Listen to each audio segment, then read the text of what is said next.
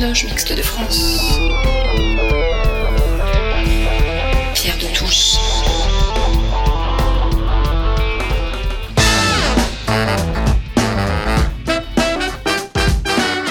Les débats de Pierre de Touche.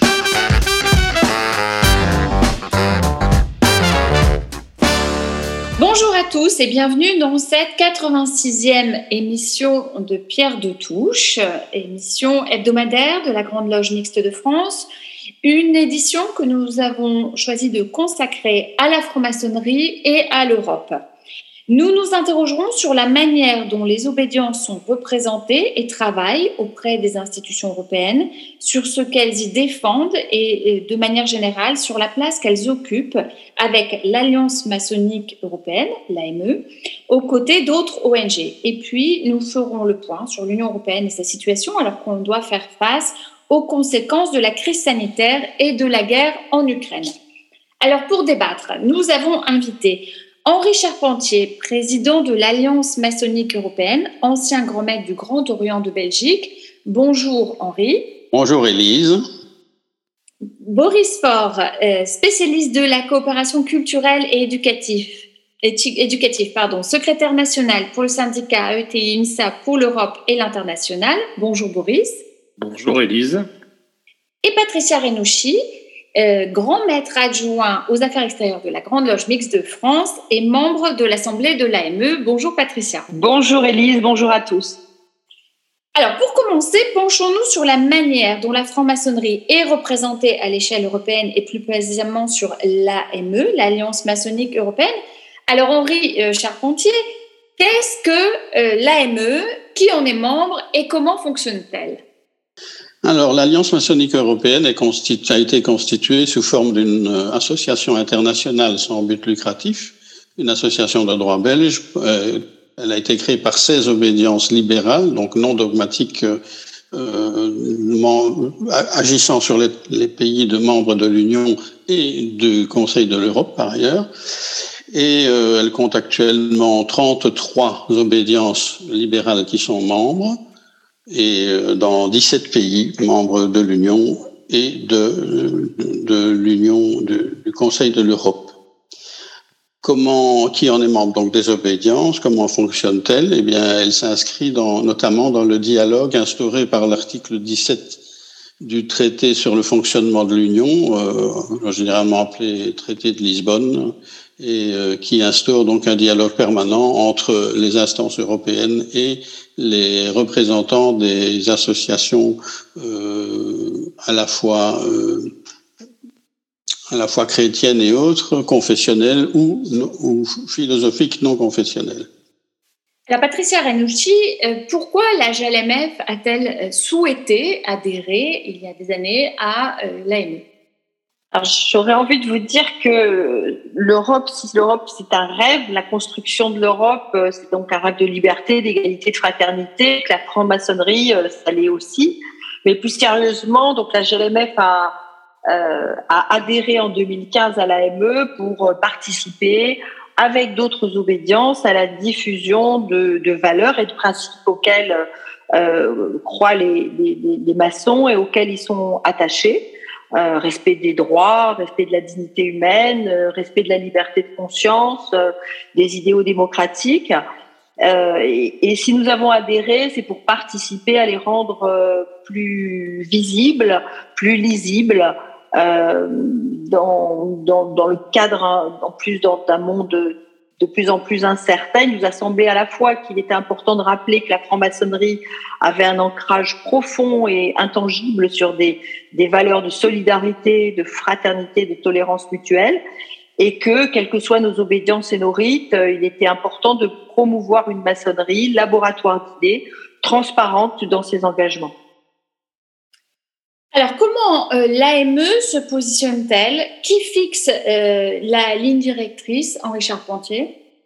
La ligne directrice a été euh, fixée finalement déterminée par les fondateurs et notamment est repris, reprise in extenso à l'article 3 des statuts qui ont été déposés, qui ont été euh, reçus il y a maintenant euh, en, en 2017, effectivement, exactement, euh, qui fixe cette ligne, ben, comme Patricia vient de l'expliquer, elle, elle, se calque sur, comme héritière de, de, de l'époque des Lumières, elle se positionne comme évidemment euh, voulant promouvoir les valeurs humanistes qui sont euh, qui découlent de différentes déclarations des droits de l'homme entre autres et euh, bien entendu euh, qui en qui en fixe la ligne directrice ben, c'est évidemment les 33 obédiences membres à travers les décisions que prend l'assemblée générale euh, annuelle qui se qui se réunit donc périodiquement voilà en gros le, le positionnement. Comment se positionne-t-elle? Ben, Encore une fois, nous intervenons très régulièrement finalement sur des, des sujets, euh, par, comme par exemple l'obligation qui vient d'être faite à certains représentants de la société civile euh, au Portugal de déclarer leur appartenance à des, des associations qui euh, exigent de leurs membres euh, un secret, un soi-disant secret, euh, comme nous avons agi aussi dans le, à l'égard des lois anti-mafia euh, qui ont été de façon dérivante appliquées à la franc-maçonnerie en Italie. Donc chaque fois que les droits fondamentaux euh, sont remis en question quelque part dans les pays membres de l'Union, ben, nous intervenons soit euh, par communiqué, soit par courrier, soit par euh, projet de résolution que nous essayons de faire défendre par les parlementaires qui sont proches de nos idées et de nos valeurs. Alors, euh, quels sont les sujets euh, les plus euh, importants aujourd'hui euh, que vous traitez? On le développera un peu en, en deux mots, Henri Charpentier. Oui, ben, évidemment, les, les, sujets de préoccupation prioritaire pour le moment, c'est évidemment une situation de guerre aux frontières de l'Europe.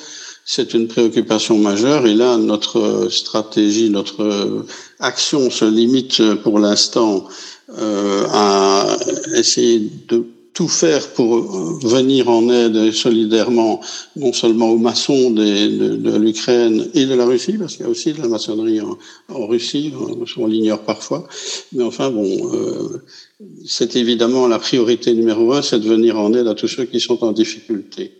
Euh, deuxième préoccupation, c'est euh, le, thème qui a été mis en avant par la Commission européenne et le Parlement, euh, à savoir euh, la conférence sur l'avenir de l'Europe. Alors, euh, Patricia Renucci, d'un point de vue historique, est-ce qu'on peut faire un parallèle avec l'Europe des Lumières? Comment euh, l'AME s'inscrit euh, dans la continuité de l'Europe des Lumières? Alors, je ne parlerai pas forcément de l'Europe des Lumières parce que le, débat, enfin, le temps imparti ne nous le permettrait pas, mais je dirais que on, est aujourd'hui sur sur, sur un, un, ensemble de réflexions euh, qui nous oblige à, à réfléchir sur un, un monde meilleur. Hein. C'est un petit peu notre notre leitmotiv, notre fil conducteur quand on est en franc-maçonnerie, et que euh, on continue en quelque sorte à réfléchir de cette façon à euh, espérer et bâtir un monde euh, plus vivable. Et que donc, si nous réussissons à, à, parler et à travailler au sein de, de, de nos loges, alors nous devons réussir à le faire aussi à l'extérieur de nos loges. Et euh, l'Europe, euh, en tant que maison commune hein, que l'on a bâtie, euh, c'est un peu cet horizon que l'on doit que l'on doit essayer de, de faire vivre. Euh, moi, je parlerai plutôt euh, de l'engagement, hein, qui, qui, qui, est un, un vecteur, un, peu un fil conducteur de notre idéal maçonnique euh, puisqu'on aspire tous à construire dans nos temples un, donc un monde plus juste. Euh, et je dirais que de ce fait, la franc-maçonnerie avec ses valeurs, qui sont les siennes, euh, peut, peut apporter euh, un certain nombre d'éléments, euh, tout comme l'a apporté donc l'Europe des Lumières en son temps, mais peut et doit apporter aujourd'hui, a les moyens d'apporter aujourd'hui des éclairages euh, sur des points euh, extrêmement importants euh, et à des défis et répondre à des défis extrêmement importants euh, qui sont qui sont aujourd'hui largement qui dépassent nos frontières.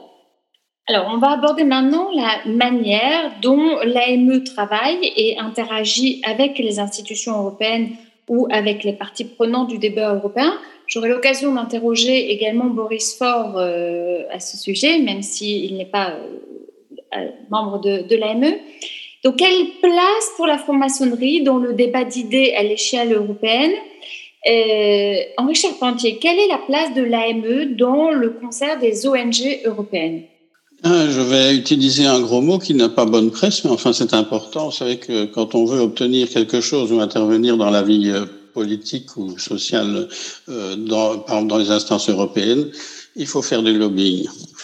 C'est un gros mot et ça a une connotation qui est parfois désagréable pour nos membres aussi, mais c'est une réalité. Donc, euh, l'Alliance maçonnique européenne est inscrite au registre de transparence de l'Union européenne comme lobbyiste, ce qui nous permet éventuellement et de façon certaine d'intervenir auprès soit des parlementaires, soit des, gens qui sont proches de nos idées dans le, personnel mis en place par les structures européennes.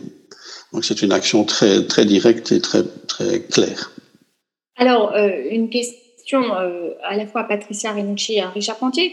Euh, comment travaille-t-elle avec les institutions? Et en quoi peut-on dire qu'elle se démarque des autres institutions?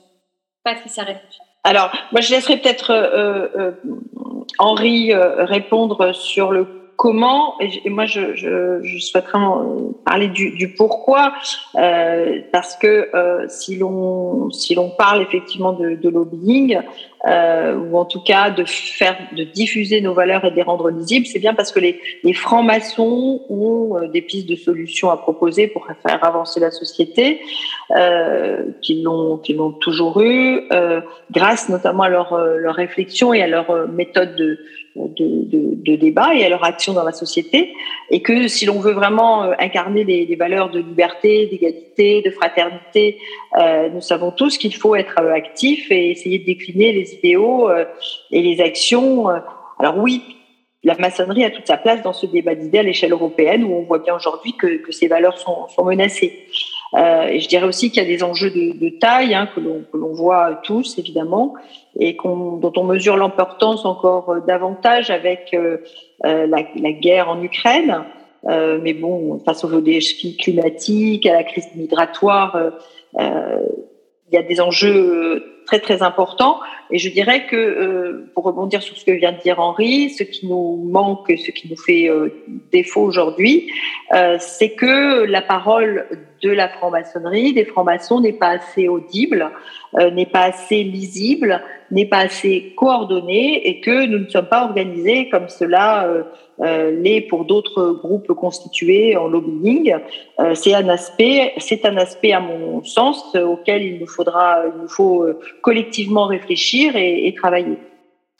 je vais intervenir sur un point particulier. Vous savez, quand on a créé l'Alliance maçonnique européenne, on, s'inscrivait dans le droit fil précisément de l'article 17 du traité sur le fonctionnement de l'Union, qui créait donc ce dialogue permanent et constructif, on l'espère, euh, je me souviens des premières réunions qui ont eu lieu. Ben, euh, le, dialogue, ça se résumait finalement à un monologue de la part des instances européennes à nous communiquer des choses. Et euh, lorsque nous avions à intervenir, nous avions un temps de parole qui était fixé à deux minutes.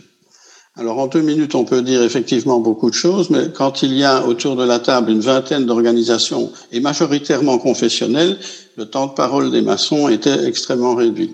Donc nous avons, nous avons été amenés à adopter une stratégie qui, qui finalement nous permet d'être aujourd'hui beaucoup plus entendus. Euh, le dialogue est réellement aujourd'hui un vrai dialogue et ça c'est un impact majeur que nous avons obtenu. Et il n'est plus question de cette limitation de temps assez ridicule euh, qui finalement stérilise totalement le, le débat. Euh, en quoi on se démarque ben, C'est effectivement avec notre méthode maçonnique qui est toujours d'écouter d'abord, de répondre ensuite et, et, de, et de toujours tenir compte de, de, la parole de nos compatriotes et de nos condisciples ou collègues dans ces dialogues. Parce qu'il y a une forme, une véritable forme d'enseignement quelque part. Hein. Alors Boris Faure, vous qui êtes extérieur euh, à l'AME, comment vous voyez euh, le travail de l'AME? Oui, je pense que ce qui me semble extrêmement positif, c'est euh, d'abord la fondation sur des valeurs solides qui sont progressistes dans une époque où finalement, le, malheureusement, le, progressisme qui nous paraissait évident depuis la, l'époque des Lumières, le progressisme est, attaqué. Euh, donc avoir, euh, j'allais dire, des orthodoxes du progressisme, euh, c'est extrêmement, c'est extrêmement précieux. Et puis il y a le, le réseau dont parlait Henri, c'est un réseau international, et je, je trouve qu'en France, malheureusement, on, pense assez peu l'international. C'est-à-dire le citoyen français qui est conscient de son importance et le citoyen qui est héritier de la Révolution française oublie parfois que la Révolution française s'est projetée, avait pour ambition de se projeter hors de ses frontières. Et je le dis parfois dans une formule un peu rassemblée, euh, euh, parfois le français ignore ce qui se passe au-delà du Rhin. Et, encore, je suis gentil en disant au-delà du Rhin, voilà.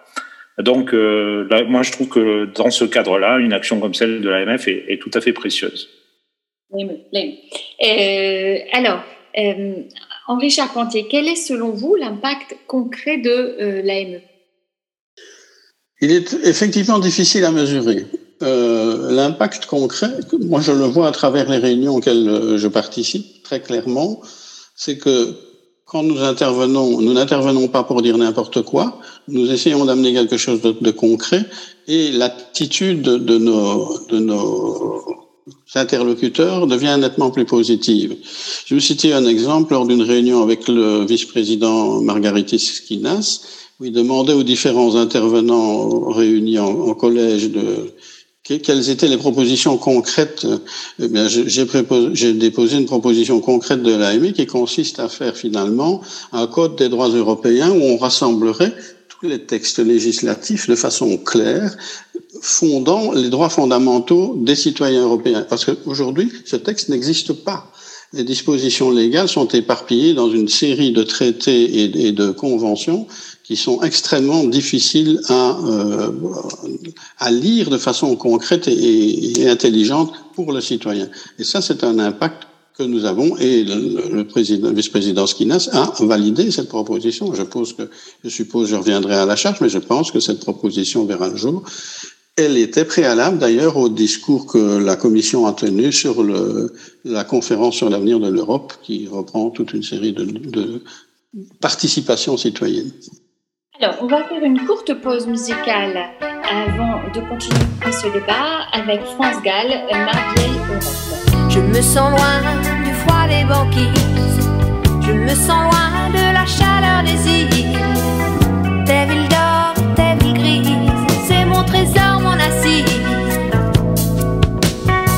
Je suis d'accord pour l'accordéon, mais tu prends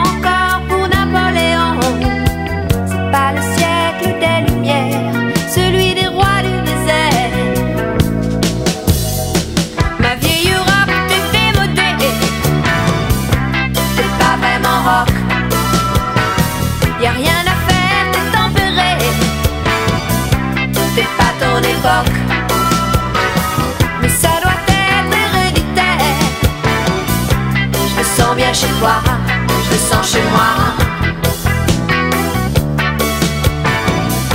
Je me sens bien chez toi, je me sens chez moi.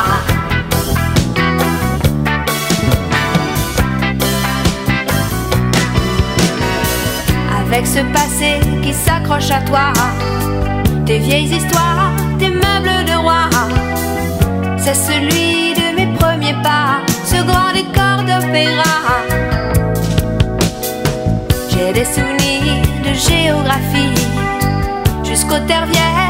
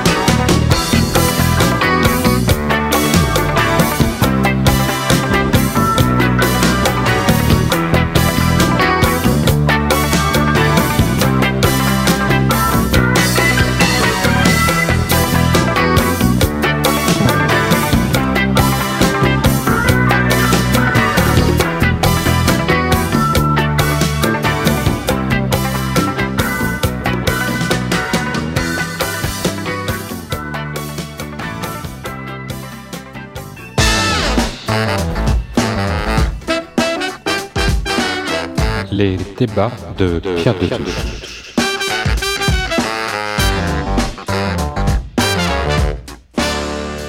Alors, nous sommes de retour pour cette 86e émission de Pierre de Touche, émission consacrée à la franc-maçonnerie et l'Europe, avec comme invité Henri Charpentier, président de l'Alliance maçonnique européenne, ancien grand maître du Grand Orient de Belgique, Boris Faure, spécialiste de la coopération culturelle et éducative, éducative secrétaire national pour le syndicat AETI UNSA pour l'Europe et l'international, et Patricia Renucci, membre de l'Assemblée de l'AME et grand maître adjoint de l'AGLMF. Alors, dans cette partie, nous allons élargir le débat pour parler des enjeux européens et de la construction européenne, alors que l'Union européenne semble encore être une fois à la croisée des chemins entre montée des nationalismes, demande de mutualisation des moyens et crise géopolitique.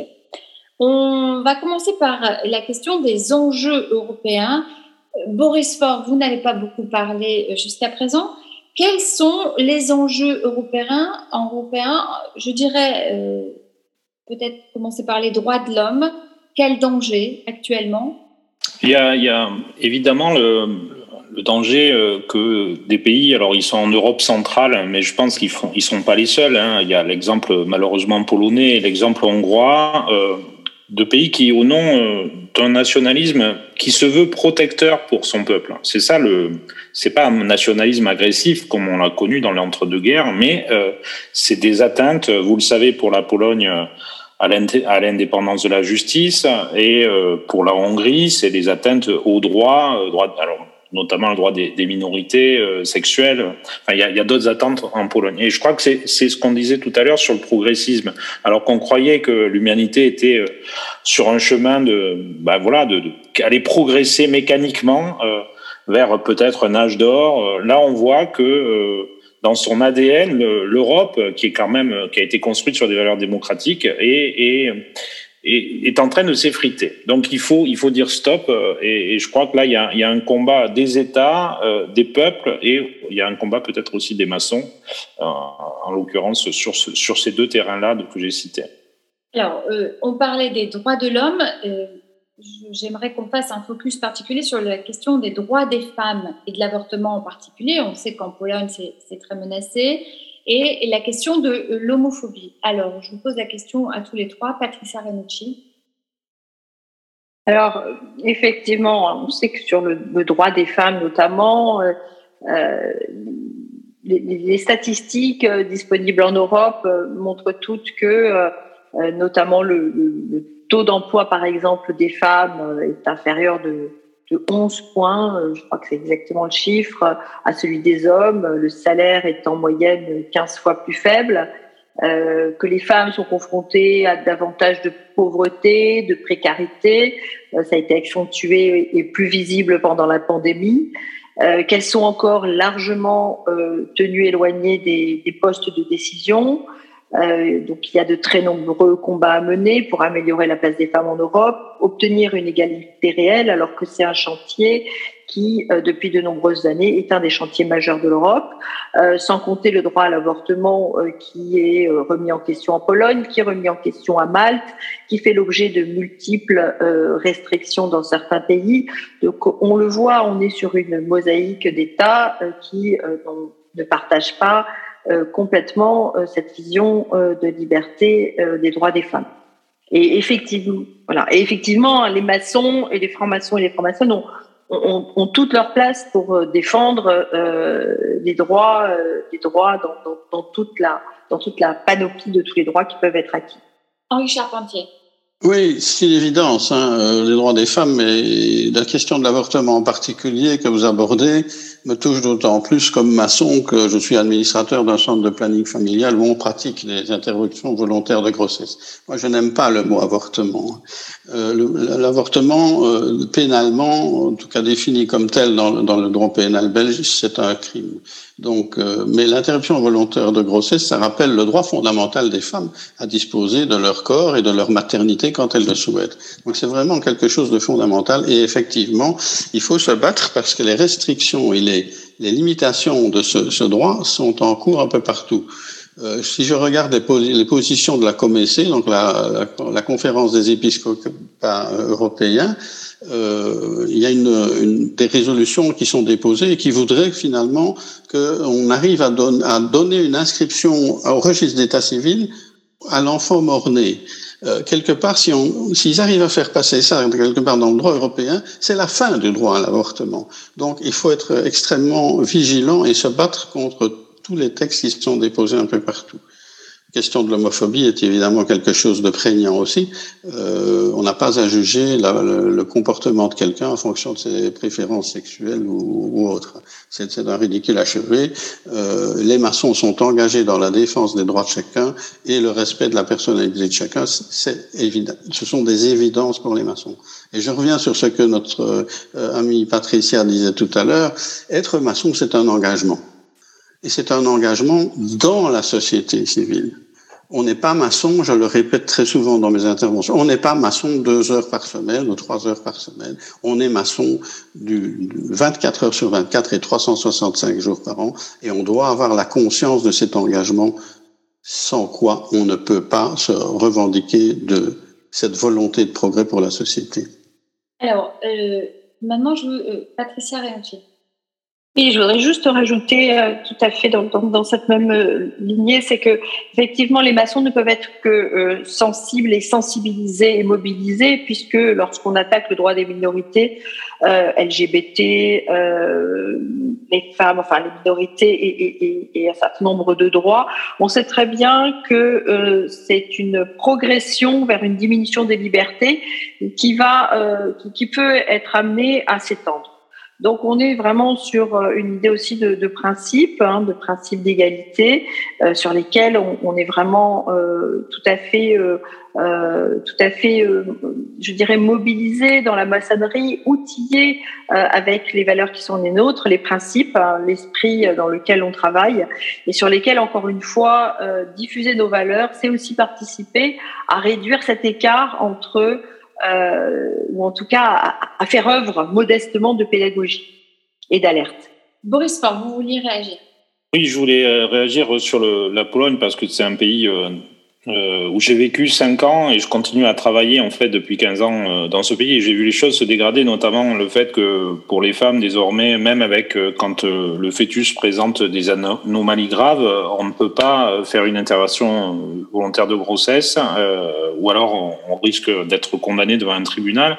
Il y a une grande inégalité parce que de fait, on le sait, grâce à Schengen notamment, euh, les personnes qui sont confrontées, qui ont un besoin d'une IVG peuvent toujours euh, se déplacer à l'extérieur, mais c'est inégal puisque évidemment tout le monde n'a pas forcément les moyens de prendre l'avion et d'aller par exemple en Belgique euh, et de pratiquer euh, cette IVG. Moi, je pense que l'action des maçons parce que je, je suis maçon moi-même et ma loge euh, est en train de, de travailler euh, pour une association avec une loge polonaise.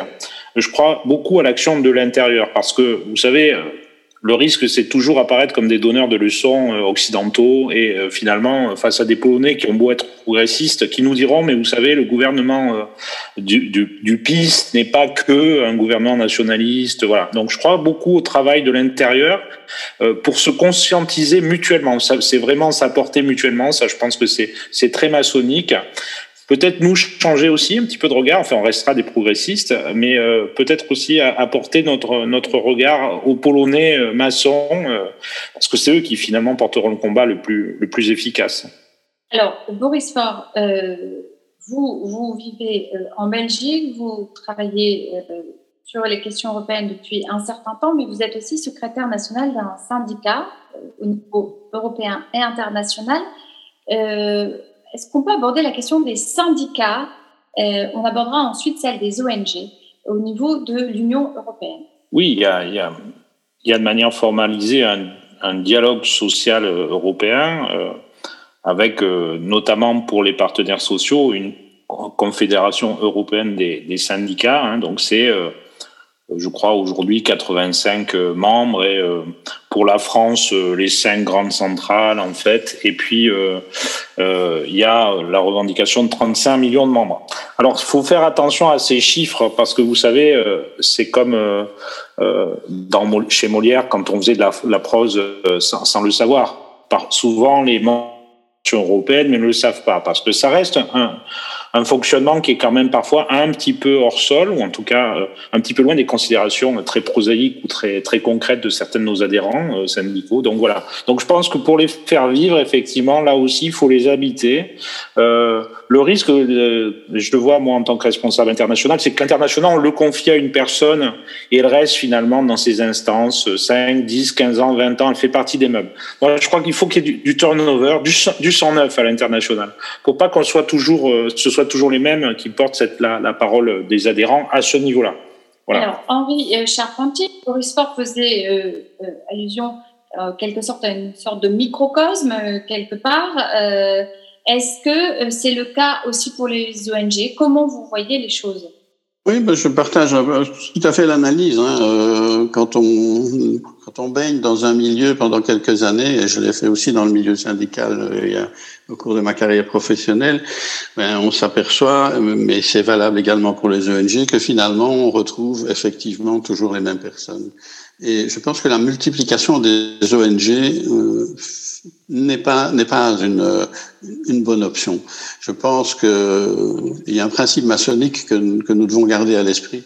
Il est de loin préférable de rassembler ce qui était pas que de continuer à s'éparpiller parce que on a une petite divergence de vue sur un sur un point particulier.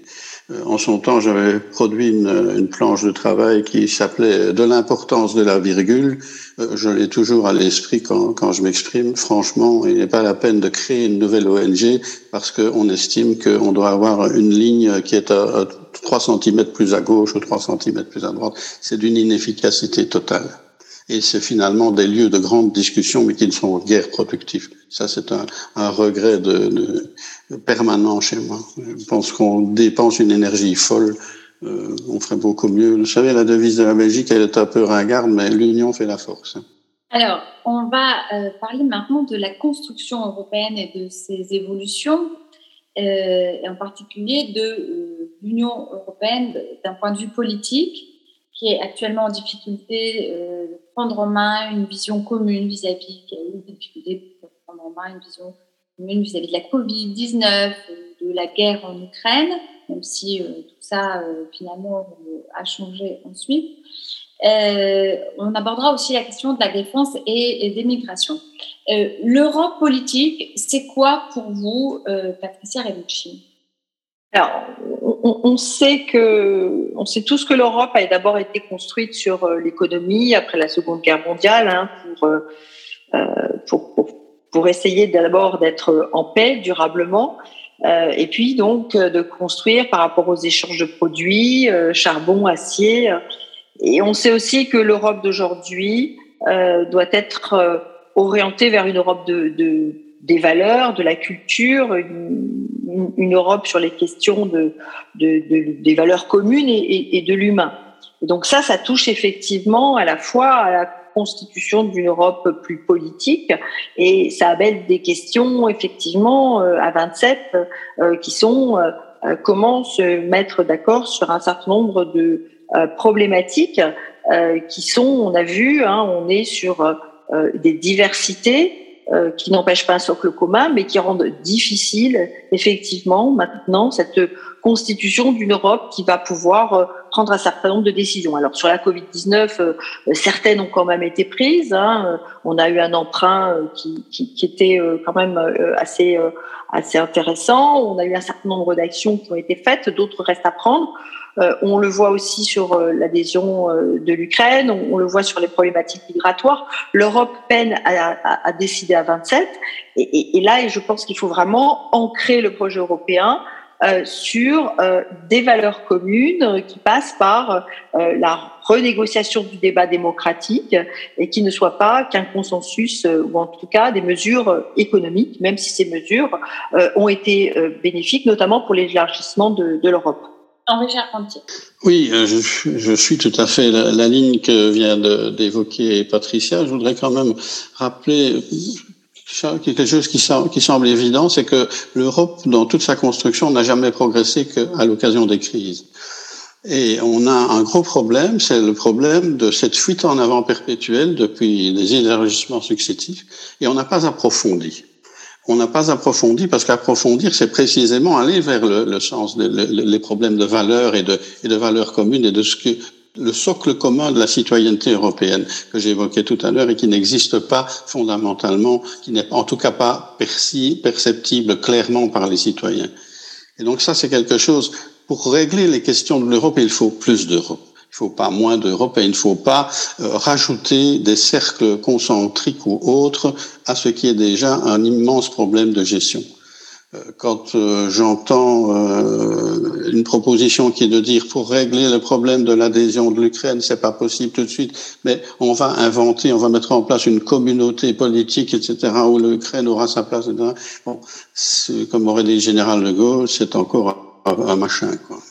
Donc, je pense qu'il faut aller vers un approfondissement, et l'approfondissement, pour moi, c'est mon avis comme, comme citoyen, c'est clairement une forme de fédéralisme européen. Il faut approfondir le fédéralisme européen, sans quoi euh, cette règle de l'unanimité qui est requise sur toutes les matières fondamentales, finalement, que ce soit le social ou le fiscal, c'est un frein épouvantable à la construction de l'Europe. Alors, pour la première fois depuis le, le changement de gouvernement, depuis le départ d'Angela Merkel, pour la première fois dans l'histoire de l'Europe, l'Allemagne accepte de parler de fédéralisme. Donc ça, c'est une avancée. Mais il faut concrétiser. Boris Sport, vous souhaitiez réagir? Oui, euh, il y, a, y, a, pas mal de choses à dire. Il y a, déjà, il y a dans le, le, divorce entre les peuples et finalement euh, l'Union européenne, hein, on le voit euh, à la faiblesse du, de la participation aux élections. On le voit aussi par la, montée en fait de groupes extrêmement d'extrême droite ou très nationaliste, hein, hostile à l'Europe. Donc, euh, euh, il y a un problème de visibilité des actions de l'Europe. Par exemple, sur la crise des réfugiés, hein, ces, ces, millions de réfugiés qui ont quitté euh, l'Ukraine, sont répartis dans les pays limitrophes, en particulier en Pologne. En réalité, quand on regardait concrètement ce que faisait l'Europe, l'Europe faisait beaucoup. Euh, en apport de médicaments, en apport de structures euh, de santé. Il y a eu beaucoup de choses de fait. Mais quand on regardait la télévision, et moi je, regarde en tout cas les médias polonais, euh, on ne voyait euh, que l'aide polonaise. Et les Polonais ont été prompts, par exemple, à taper sur la trop grande lenteur, en fait, d'arrivée de l'aide européenne. Donc, en fait, le problème de l'Europe, c'est ça, c'est qu'elle reste. Il y a le fait national, euh, il y a la visibilité en fait des actions nationales et il y a euh, le, tout ce qui est masqué, toute cette, action. Parfois, là, je donnais l'exemple des réfugiés, mais il y a, a, d'autres champs où une Europe qui est en action mais qu'on ne voit pas. Et donc, euh, si les, citoyens ne la voient pas agir, ils considèrent qu'elle ne fait rien, ou qu'elle est inutile, ou qu'elle est trop bureaucratique. Donc là, il y a un vrai, un véritable effort d'incarnation. Le commissaire qui s'est chargé de l'aide, par exemple, aux réfugiés, on n'en a pas entendu parler. Si vous regardez sur Twitter, par exemple, combien il y a de personnes qui le suivent, il est très, c'est une personne très peu suivie. C'est, ça, c'est des exemples concrets de choses qu'on peut, je pense, améliorer. On, on touche même, on a, moi, je suis pour, comme vous, Henri, je suis pour l'Europe fédérale, mais euh, il y a, dans l'Europe actuelle, il y a déjà beaucoup mieux à faire, en fait. C'est vrai. Alors, il y a une question que j'aurais voulu vous poser, euh, puisque vous êtes euh, tous les trois maçons, c'est la question des migrations. Alors, euh, c'est un clin d'œil à, Boris Faure. Laurent Baudet, dans Eldorado, a très bien expliqué ces phénomènes migratoires. On voit aussi ce qui se passe dans la région Hauts-de-France, en particulier avec euh, le Brexit, mais ça existait déjà auparavant avec la frontière qui est finalement, euh, la frontière anglaise qui est finalement sur le territoire français. Euh, Est-ce que ça ne vous interpelle pas, en tant que maçon, cette, ce, ces situations et comment l'Europe peut-elle agir davantage? Patricia Danucci. Alors, sur la question migratoire, il y a beaucoup de, il y a beaucoup d'hypocrisie et, et, et, quelquefois une grande frilosité. En même temps, il y a des avancées assez surprenantes. Euh, le, le, constat déjà, c'est que on ne peut envisager, euh, la, la, la, enfin, à mon sens, hein, puisque je ne parle pas au nom de, de, tous les maçons, évidemment, hein, je parle en tant que citoyenne et franc-maçonne, on peut éviter euh, que les gens se, se, se déplacent et, et, aillent euh, chercher ailleurs à, à, à s'établir, euh, que si on a une réponse à moyen terme et au long terme. Et, ça, on le sait tous confusément. Euh, la fermeture des, des, des, frontières, la construction de, de murs, euh, on, on, le sait, ne, ne sont pas des, des solutions. Euh, mais une fois qu'on a dit ça, je veux dire, c'est pas un simple, c'est pas de, l'idéalisme, hein, c'est que euh, les études montrent que euh, des conditions de vie euh, un peu meilleures sont sont suffisantes pour permettre aux gens de rester chez eux, un environnement stable, du travail, des soins, de l'éducation. Et ça, c'est une tâche de l'Europe de prendre des, initiatives intensives pour organiser des conférences de paix entre des pays en conflit. Donc, c'est un travail de fond afin d'éviter effectivement que des millions de gens euh, ne transitent euh, sur des pays. Euh, voilà. Une fois qu'on a dit ça, euh, euh il y a vraiment, bon, on a vu aussi une Europe solidaire à deux vitesses. Euh, on voit le formidable élan pour euh, l'Ukraine et, et, on sait que notamment la France, mais pas que la France, a organisé de façon assez euh, assez remarquable l'accueil des migrants. on avait moins cet élan pour les Syriens.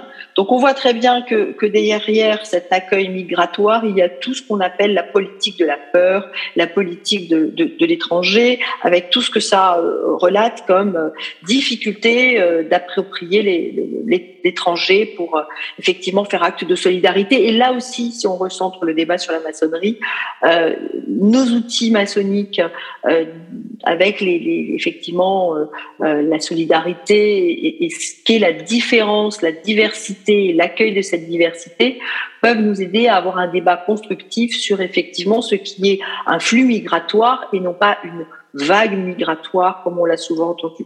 Boris Fort. Oui, on est toujours pris dans des, des, contradictions que je pense que face euh, aux crises migratoires, parce qu'il y a l'idéal euh, maçon de philanthropie. Hein, euh, on se tourne vers nos frères et sœurs humains, tout simplement, sans restriction. Et puis il y a la réalité de sociétés qui ont des capacités d'accueil parfois insuffisantes. Moi, j'habite en Belgique, pas très loin d'un centre pour réfugié mineur. Donc, et je suis allé, j'ai une voisine qui est très sympathique, qui habite juste à côté. Donc, elle m'a soit invité à des fêtes de quartier avec les réfugiés. De fait, euh, quand on regarde les jeunes réfugiés afghans, par exemple, on comprend euh, que le parcours d'intégration sera long, euh, ne serait-ce que par rapport au, au, regard qu'ils portent sur les femmes. Ça, c'est une réalité, il faut le dire. C'est plus simple à cet égard d'accueillir une famille ukrainienne. Euh, la difficulté sera avant tout euh, linguistique. Moi, je pense que ce qui manque, en fait, c'est des, un investissement différencié avec des parcours d'intégration, parce qu'il ne s'agit pas euh, de créer du communautarisme, on a intégré, qu'il soit un communautarisme ukrainien, même si c'est, à mon avis, plus anecdotique, ou un, des communautarismes autres, c'est ça qui est aussi, à mon avis, le véhicule de rejet. Donc des parcours d'intégration pensés, voilà, la logique d'égalité homme-femme, qu'on soit, moi je crois qu'on soit afghan, syrien euh, ou français, après tout, c'est qu'une question de temps pour comprendre que c'est une nécessité. Même si on peut comprendre que voilà, l'effort sera quand même important quand on a, on a un jeune, un, jeune afghan issu d'une zone tribale. Revenir à l'universalisme. Henri Charpentier, je voudrais vous poser la question de euh, la défense en Europe et d'une vision commune de la défense. Bah, je pense que la vision commune de la défense, elle est encore à construire. Hein. Il y a ce projet de défense européenne qui est sur la table de, des États membres depuis de nombreuses années, mais euh, la réalité quotidienne et la réalité actuelle nous poussent à constater quand même que pour toute la partie des des pays de l'Europe orientale et centrale, euh, la défense européenne, c'est l'OTAN. Et donc, euh, je pense pas qu'on va arriver, qu'on va avancer beaucoup sur ce, sur ce plan-là. Euh, la réalité d'aujourd'hui, je pense, il faut être objectif, le sentiment de défense que nous pouvons avoir, c'est précisément cette couverture par l'OTAN. Et euh, je m'imagine mal, par exemple, que la France euh, renonce à sa force nucléaire euh, ou décide de l'intégrer aux forces de l'OTAN.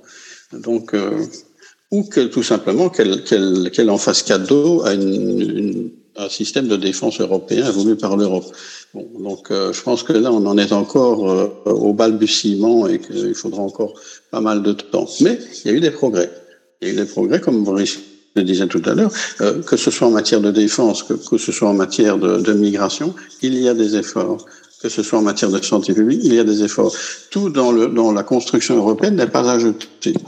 Ce qui est patent, c'est qu'il y a toujours ces, ces problèmes de, de, de règles d'unanimité qui bloquent et qui empêchent d'aller plus loin. Mais je pense aussi, quand j'entends le discours de Madame van der Leyen, que euh, on est en train de faire du chemin. Encore une fois, à chaque fois qu'il y a une crise grave, l'Europe progresse. Mais le problème que moi je ressens, c'est que ces progrès se font au niveau de l'union économique, et c'est toujours un arrière-plan économique qui est là, qui est, qui est, prégnant, alors que finalement les matières qui nous intéressent, nous, maçons, elles sont plutôt traitées au sein du Conseil de l'Europe. Parce que tout ce qui touche à nos valeurs de solidarité et d'humanité, c'est là que ça se traite et c'est pas au niveau des décideurs de l'Union économique. Donc je crois qu'il ne faut pas se tromper dans le combat qu'on doit mener. Les maçons doivent être solidaires, ils le sont. C'est notre sens, c'est notre justification, c'est notre principe de base de la fraternité. Et donc la question miroitoire, nous les maçons, nous l'envisageons de cette façon-là. Nous l'envisageons comme ça. Et effectivement, je suis assez euh, frustré quand je vois que pour les réfugiés syriens, ben, on se paye le luxe de rémunérer M. Erdogan pour qu'il gère la, notre problème à notre place. Ça, c'est clairement contre nos valeurs maçonniques. Boris vous voulez réagir? Oui, c'est vrai, je rejoins Henri quand il dit que malheureusement, euh, c'est l'OTAN qui protège l'Europe sur le plan de, de, la défense et on pouvait s'attendre avec cette crise euh, euh, ukrainienne, cette guerre, que l'Europe de la défense, qu'on commence à parler de l'Europe de la défense. Le problème déjà qu'on a avec l'Europe de la défense, c'est qu'il y a trois nations qui ont des armées qui peuvent opérer ensemble. C'est la fameuse interopérabilité. C'est les Polonais, c'est les Français et c'est les Britanniques. Les Britanniques, on voit déjà qu'il y a un problème. C'est les outils militaires les plus, les plus proches et qui pourraient, qui, qui pourraient fonctionner le mieux ensemble. Déjà, euh, les Polonais, euh, vous avez dû le voir, se sont tournés vers les Américains, euh, bon pour leur protection. Hein, je crois qu'il y a, enfin, c'est, euh, je veux pas dire de bêtises, il me semble, c'est euh, quasiment 50 ou 60 000 soldats de l'OTAN sur la frontière polonaise. Donc déjà, ils sont là. Et puis quand les Polonais doivent acheter euh, de l'armement, euh, bien ils vont euh, notamment des avions, ils vont acheter des avions américains. Donc on s'éloigne encore de cette fameuse interopérabilité. Si vous achetez américain alors qu'il y a un fighter européen, vous avez encore moins de chances de faire fonctionner les armées ensemble. Donc il y a des choses très très concrètes qui se passent où là l'Europe de la défense finalement, à la faveur de la crise ukrainienne, a reculé, ce qui est, ce qui est incroyable. Alors, euh, tout à l'heure, vous parliez, euh, Henri, euh, des valeurs. Et voudrais justement poser la question des valeurs communes et de celle de l'ouverture vers l'Ukraine et la Moldavie. L'expérience hongroise, par exemple, nous démontre que nous ne voyons pas le monde de la même façon. Et ce sera un peu notre question, puisque nous cheminons vers la fin de cette émission, euh, fin, la, la, question des valeurs communes et celle de l'ouverture en particulier, donc vers l'Ukraine euh, et la Moldavie. Euh, Henri Charpentier.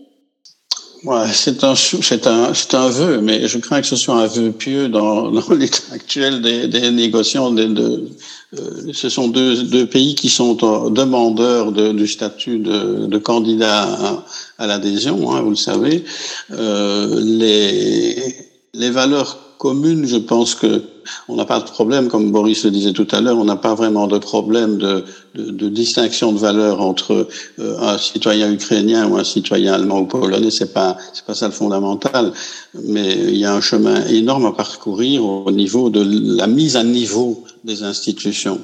Et euh, cette mise à niveau se fait d'une part sur euh, le, les aspects économiques de la question, que ce soit les aspects fiscaux ou autres, sur l'aspect social du développement social, mais aussi principalement aussi sur le sur le les, valeurs humanistes qui sont pratiquées. Et effectivement, l'expérience qu'on vit à la fois avec la Pologne et la Hongrie agissent aujourd'hui comme révélateur de la difficulté qu'il y a parce que ça fait quand même plusieurs années, des plusieurs dizaines d'années que Pologne et, Hongrie euh, euh, se retrouvent au sein de l'Union et finalement sur des valeurs fondamentales comme les droits de l'homme, euh, comme, la liberté de conscience, comme la prééminence du droit européen euh, sur le droit national, sur certains aspects du droit national, tout ça laisse augurer que cette recherche, cette évolution de l'Ukraine et de la Moldavie euh, va nécessiter encore euh, un temps certain, si pas un certain temps. Donc, euh, mais sur le plan des valeurs, je pense pas qu'il y ait des valeurs qui nous distinguent fondamentalement. Je pense pas. Il y a une aspiration générale à, à, à la solidarité. Fort. Je vais être euh, je, pendant les vacances de juillet, j'irai en Hongrie et je m'intéresse à la Hongrie en ce moment. J'ai vu que les Hongrois, pourquoi ils sont très énervés contre l'Europe? Il y a plein de raisons. Ils ont le sentiment d'être allés très vite dans l'intégration de l'acquis communautaire et de ne pas avoir été payés en retour. Ce, ceci étant dit, ça veut dire que pour l'Ukraine, il faut qu'on soit quand même extrêmement prudent sur le rythme. Moi, je pense qu'il n'y a pas de problème vis-à-vis -vis de l'Ukraine. J'y ai travaillé. Je pense qu'il y a euh, une économie qui quand même demande à être consolidée, parce que croyez-moi là-bas, le marché, euh, ne serait-ce que l'économique, ça, ça, pose problème. Mais je pense qu'il faudra être très clair vis-à-vis des Ukrainiens sur le chemin, pas trop vite, pas non plus euh, faire comme avec la Turquie où on les a perdus dans le sable en leur promettant un moment qu'ils pourraient rentrer alors qu'on savait qu'ils ne rentreraient jamais. Donc voilà, quelque chose de très clair. Et euh, je pense que dans cette mesure-là, euh, c'est 15 ans à peu près, on dit 15 ans euh, alors eux, ça les rend fous de, de, dire mais on veut rentrer tout de suite. Non, ben non, ils sont pas prêts. C'est pas parce qu'on est en guerre qu'on est prêt à rentrer.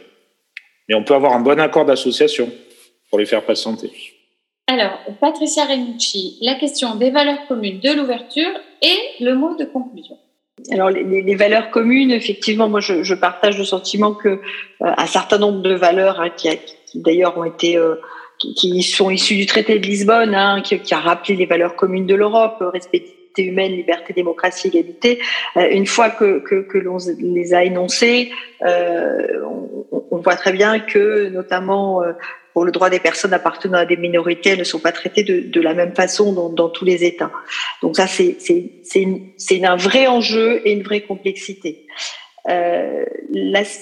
Citoyenneté, euh, alors la citoyenneté, je trouve que pour le coup, la citoyenneté européenne, elle est assez novatrice parce que c'est l'idée que euh, quiconque, quelle que soit euh, sa nationalité, puisse participer notamment à des élections européennes, municipales dans son lieu de résidence. Pour la première fois, on a déconnecté la citoyenneté de la nationalité. Donc, on, pour la première fois, la citoyenneté, c'est la la, la, pleine participation politique, euh, le suffrage actif. Et, et ça, c'est vrai que c'est que pour l'Europe, c'est que pour les Européens, certes, mais c'est quand même, c'est quand même un fait qui, qui remarque, enfin, qui, qui mérite d'être d'être souligné. Euh, je, je, voudrais juste dire un mot sur sur quelque chose que je trouve aussi euh, très, très, important par rapport justement à tous les défis qui, s'ouvrent aujourd'hui, c'est euh, l'éducation et euh, les inégalités. Pourquoi? Parce que quand on parle d'éducation et de lutte contre les inégalités, on parle, on, peut nous francs-maçons y apporter beaucoup, et parce que c'est aussi un sujet central de l'Union européenne, ça l'a toujours été, et que la formation la formation et, l'éducation sont euh, parmi des méthodes les plus euh, les plus efficaces pour atteindre un but qui nous est euh, que, que, que, nous francs-maçons nous poursuivons, c'est l'égalité, c'est-à-dire la possibilité de donner euh, à chacun les mêmes chances. Euh, et donc ça, c'est vraiment euh, à la fois pour les francs-maçons et, pour l'Europe des, des, des, vraiment des, quelque chose sur lequel on peut espérer bâtir des générations qui soient euh, beaucoup plus. donc on le voit avec le programme Erasmus, mais, mais, mais pas que. donc faire du commun. Et ça, on sait faire du commun en maçonnerie. faire du commun, et c'était l'ambition des, des des bâtisseurs de, de, de l'Europe, continuer à faire non pas de l'économique mais du commun, c'est garantir un, avenir, euh, ou en tout cas euh, un aller vers un avenir pour l'Europe.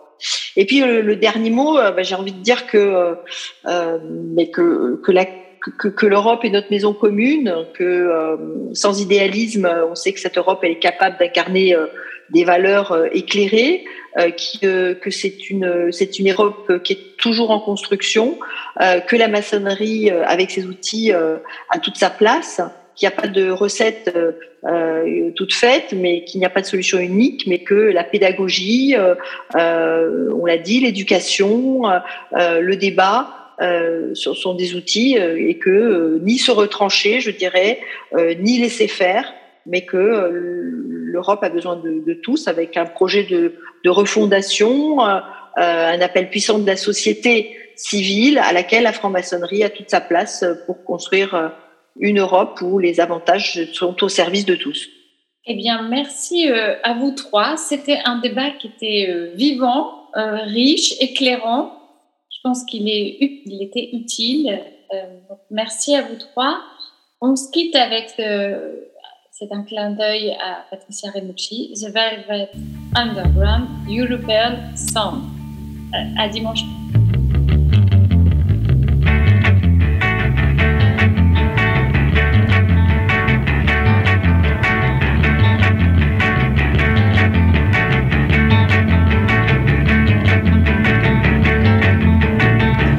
Your European son.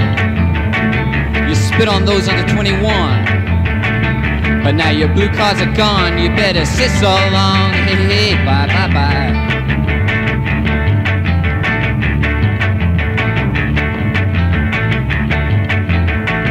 You made your wallpapers green.